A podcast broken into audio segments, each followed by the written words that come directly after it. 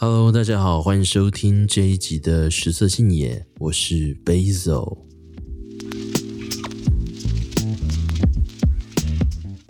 嗨，大家，就是现在刚好是这个中秋连假，那想必大家应该很多人都在烤肉，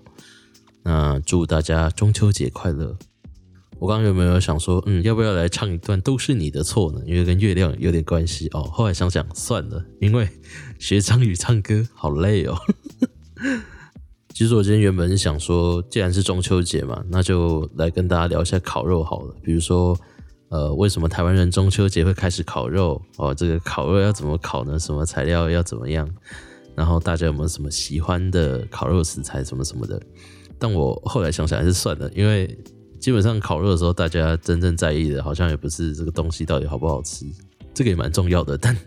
对很多人来讲，它不是最重要的，就是对很多人来讲，烤肉它比较像是一个社交活动，就是你可能是去啊、呃、认识新的人，或是跟人叙叙旧，或是或者你就是去拉妹的。比如说像呃学生团体的那种烤肉，就很容易会有这种情况出现啊。哦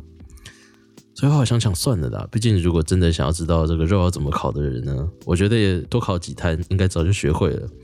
哦。所以对，我觉得这个东西好像就突然没什么好聊的。那所以我就想说，那就延续上一集的话题吧，我们就来聊一下这个底特律变人。虽然说这一集我把它归类在鉴赏，但其实今天我直接聊聊大概剧情，我不会爆太大的雷。就是我之后应该还会找人来聊一些真的跟剧情比较有关，然后有雷的东西。所以，就算你没有玩过这款游戏的人呢，你也可以放心的收听啊，今天这一集没有问题。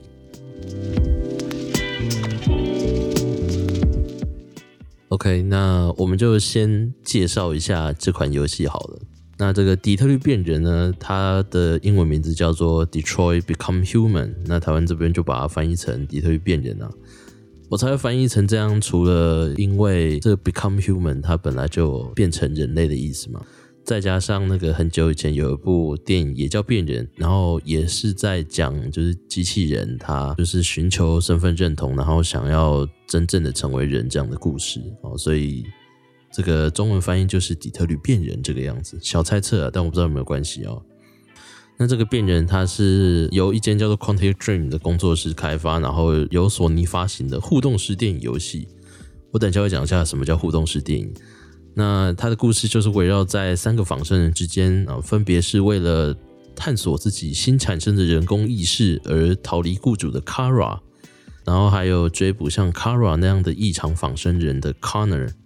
还有致力解救被奴役的仿生人的 Marcus。那玩家所做的选择呢，会决定三位角色的生死存亡。以上引自维基百科。简单讲一下这个游戏它的灵感来源。好，其实这这个游戏它的灵感来源就是 Quantic Dream 他们之前在二零一二年的时候想说，嗯，我们要来展现一下自己家游戏引擎的实力，然后所以就做了一个短片，然后叫做 Kara。那这个短片里就是描述了一个在制作和检测过程中产生自我意识的仿生人。原本就是这个检测员呢，是打算要把它报废啊，但是这个短片里的仿生人就开始祈求他不要把它报废，就他只想要活下来，所以这个好心的检测员就不忍心把它销毁，所以就把它保留下来的。起初啊，这个短片其实它就只是一个独立作品哦，没有任何的后续的计划，没有打算要把它做成游戏，它只是一个用来展示他们家的游戏引擎实力的一个作品。但没想到玩家的回响却非常热烈，然后大家都很好奇这个仿生人接下来的故事啊，这个 Kara 他接下来会发生什么故事呢？大家都很好奇，所以 Quantic Dream 他们就想说啊，既然大家的回响这么热烈，那我们干脆就用这个短片当背景，然后来做游戏好了。过了好几年，就是我们现在玩到的这个底特律变人。那在短片里的 Kara 呢，也变成了底特律变人里三位主角的其中一位。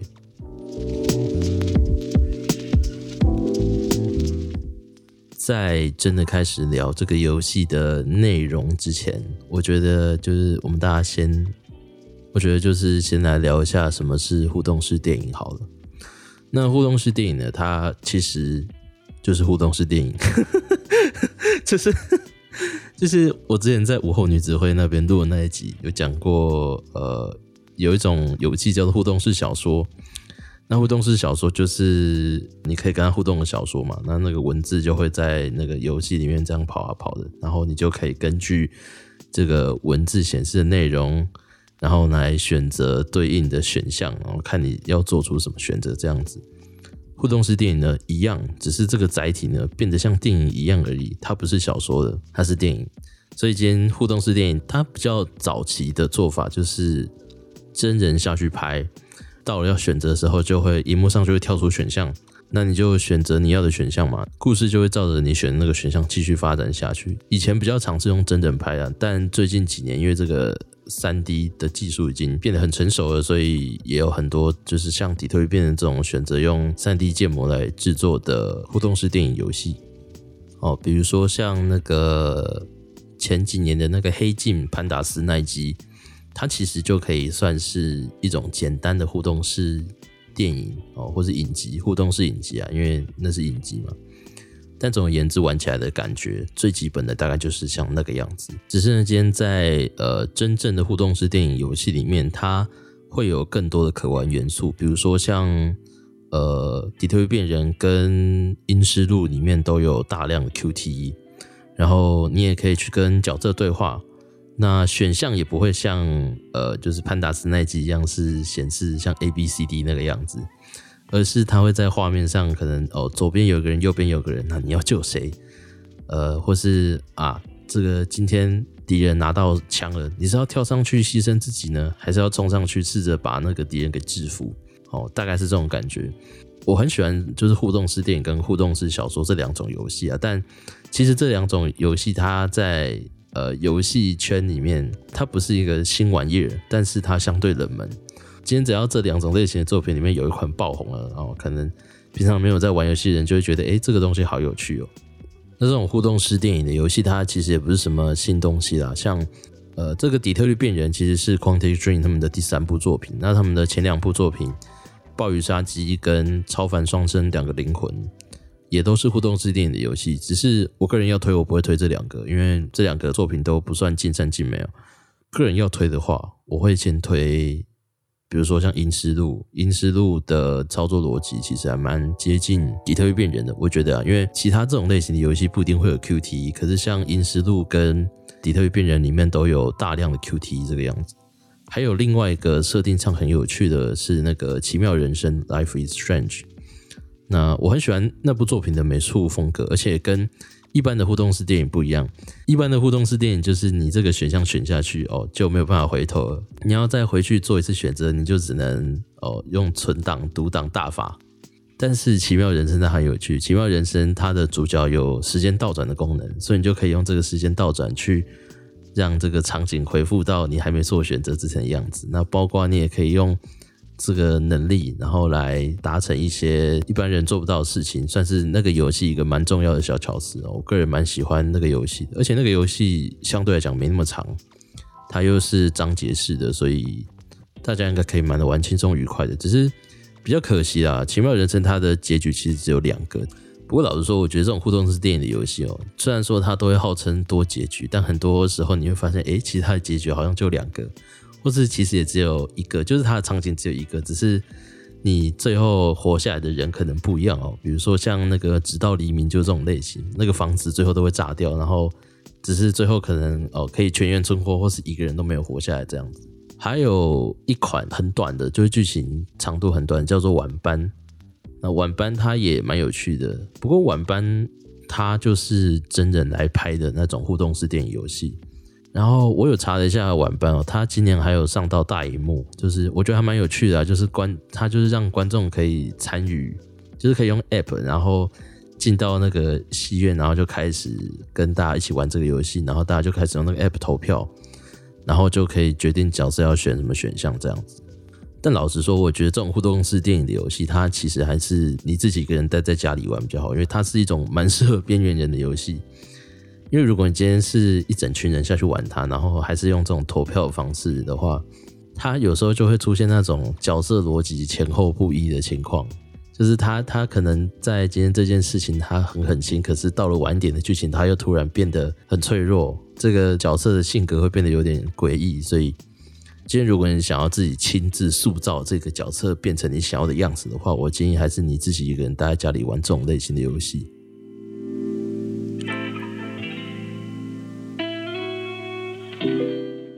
再来讲一下这个游戏的剧情背景好了。底特律变人他把游戏的背景设定在二零三八年，然后这个社会上仿生人已经无所不在哦，从保姆，然后做家事，然后要变成你工作上助手，甚至变成你的伴侣，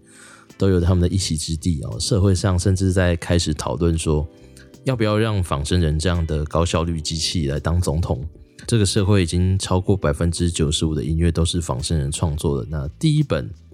由仿生人撰写的小说正在热卖，动物园里也有各式各样的仿生动物。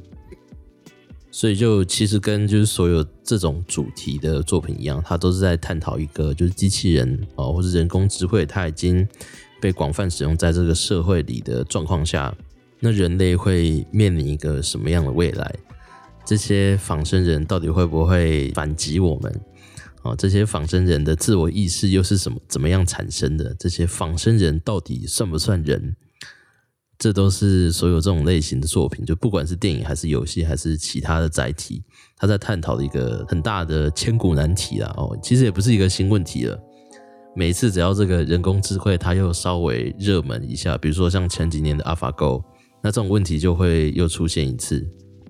所以第一个就是底特律变人，它其实主题就已经很吸引人了。然后再加上，其实大部分的互动式电影游戏啊，它都有一些必须要解决的事情，然后你都可以大概猜到结局。比如说，你要么就是要保护这个人，要么就是要牺牲他，或者今天像这个暴雨杀机，它在讲的是一个悬案，那既然是案件，你就要去解决嘛。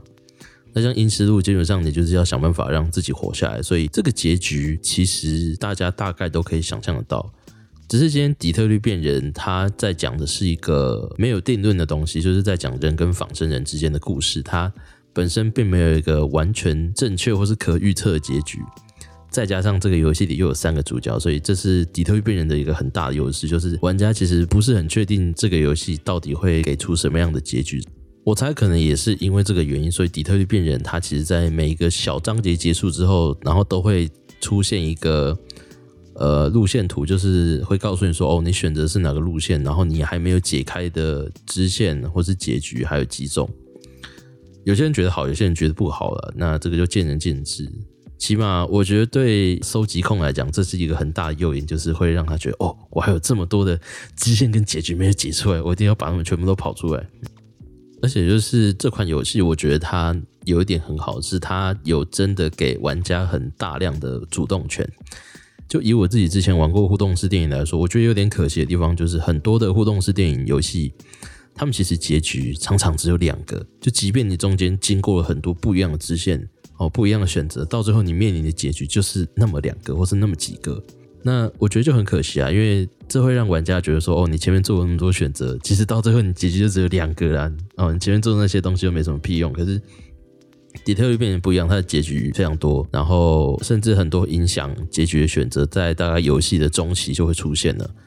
就很容易让玩家有一种啊，我那个时候为什么要这样做？或是，即便你当下做的这个选项，你觉得诶，我选蛮好，可是到最后你会发现，哇靠，原来它会导致这样的结果，就是它它它的代入感非常重，然后它可以让你很明显的感到后悔，很少有游戏可以让人体验到后悔这件事情。老实说。扣除掉那种因为操作失误而导致的后悔，比如说不小心把自己的神装卖掉的，扣除掉那种，其实能让人感受到后悔这个情绪的游戏不多。因为很多时候我们都还是会觉得啊，这个就游戏啊，我们就是在玩游戏。可是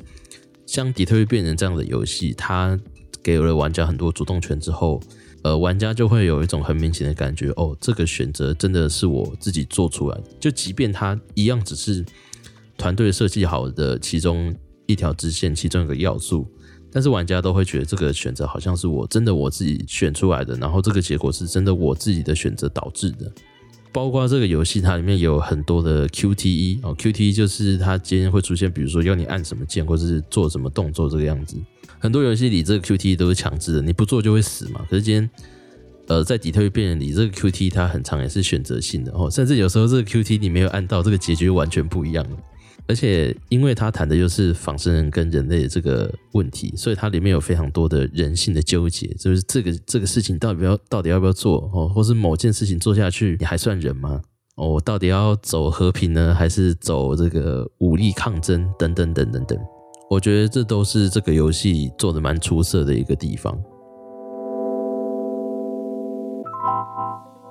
再来简单讲一下一段我自己蛮印象深刻的剧情好了，因为《底特律变人》它这个主题游戏很大一个程度要探讨的，就像我刚刚讲的，一个很大的主题就是仿生人到底算不算人，然后他们的感情又是怎么来的？人类的感情到底是一个什么样东西？这些这段剧情是这个 Connor 线其中的一段剧情的。那这个这段剧情就是 Connor 跟这个 Hank 就是一个人类的警察，他们一起到。这个伊甸俱乐部去查一个跟仿生人有关的命案，那这个伊甸俱乐部就是一个性交易的场所，那里面你可以性交易的对象就是各式各样的性爱仿生人。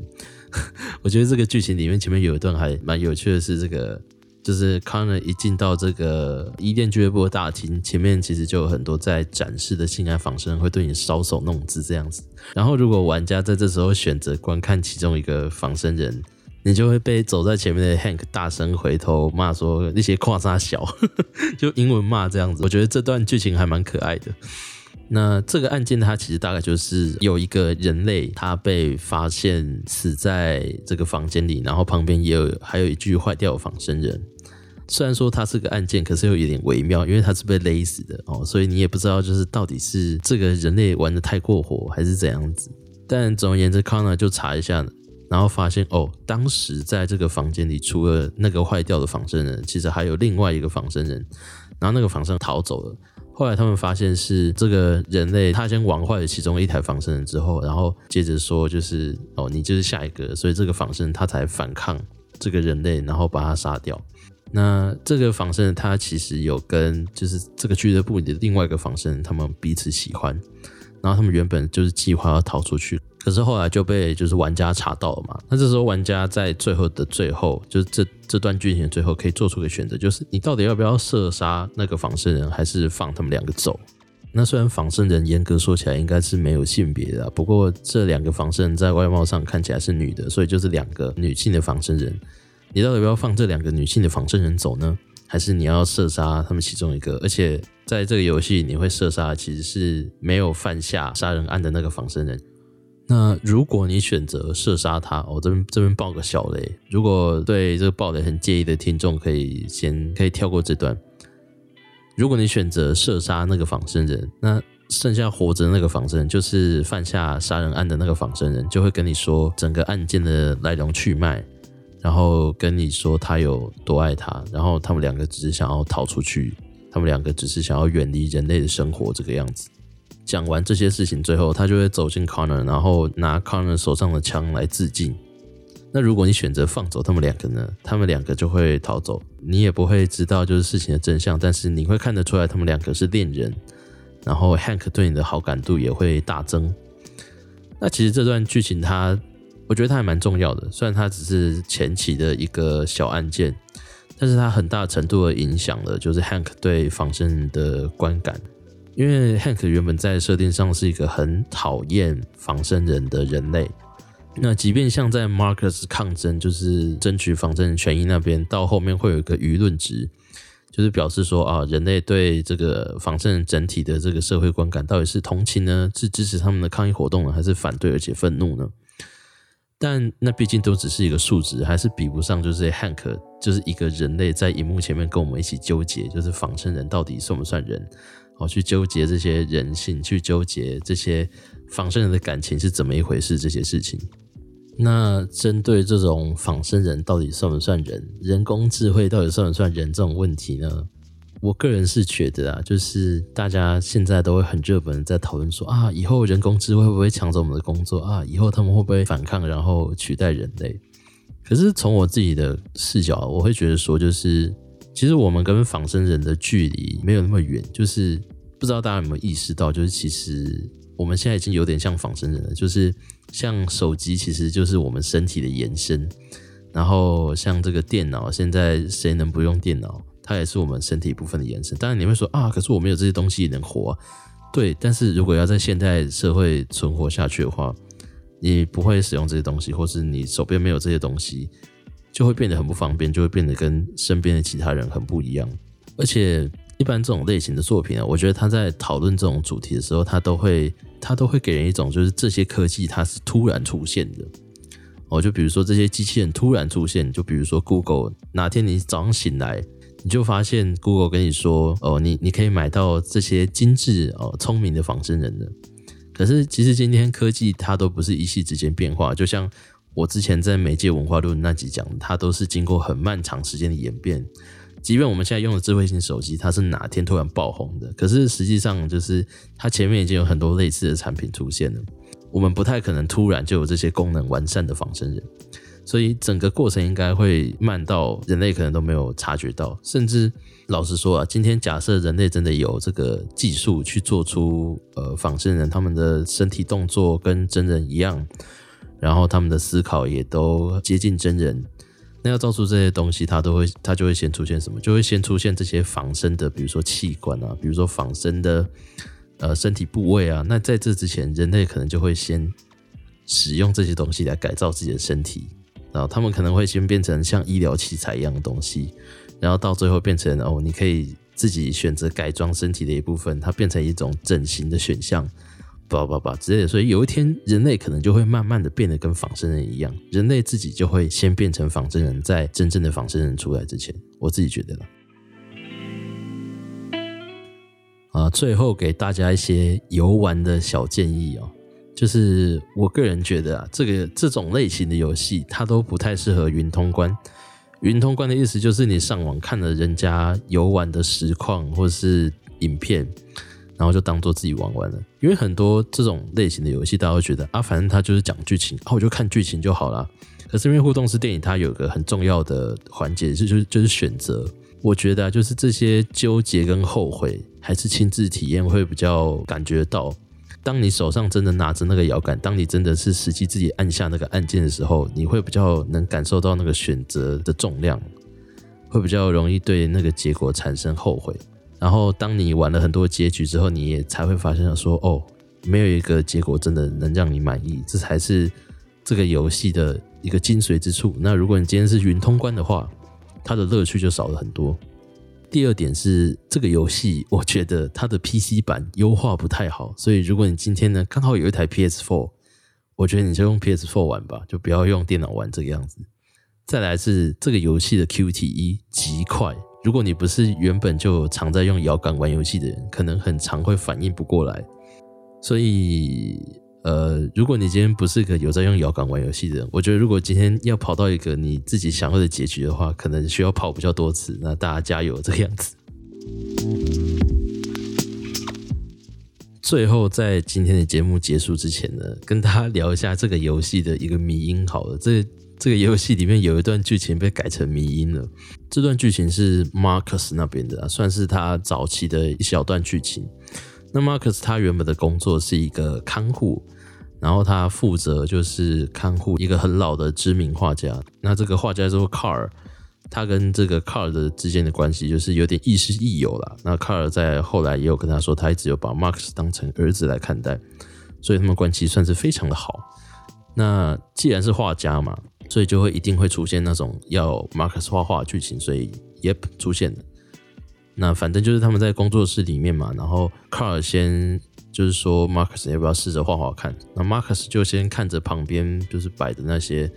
呃花瓶啊跟物件啊，就先画出了一幅场景的画。然后卡尔就说：“哦，很好，这是一个很好的复制画，非常精准，但这算不上创作。”然后 Mark 就跟卡尔说：“哦，可是我的城市没有内建这个功能。”然后卡尔就说：“Come on，当做帮我一个忙，把眼睛闭上。”那反正 Marcus 就把眼睛闭上，然后这个 Carl 就跟他说：“Marcus，你要尝试画出现实中不存在的东西。”然后这个 Marcus 就画画画，然后最后就画出了一幅画，然后 Carl 就会说：“Oh my God！” 就是他他觉得很惊叹这个样子。我觉得这段剧情其实还蛮好的。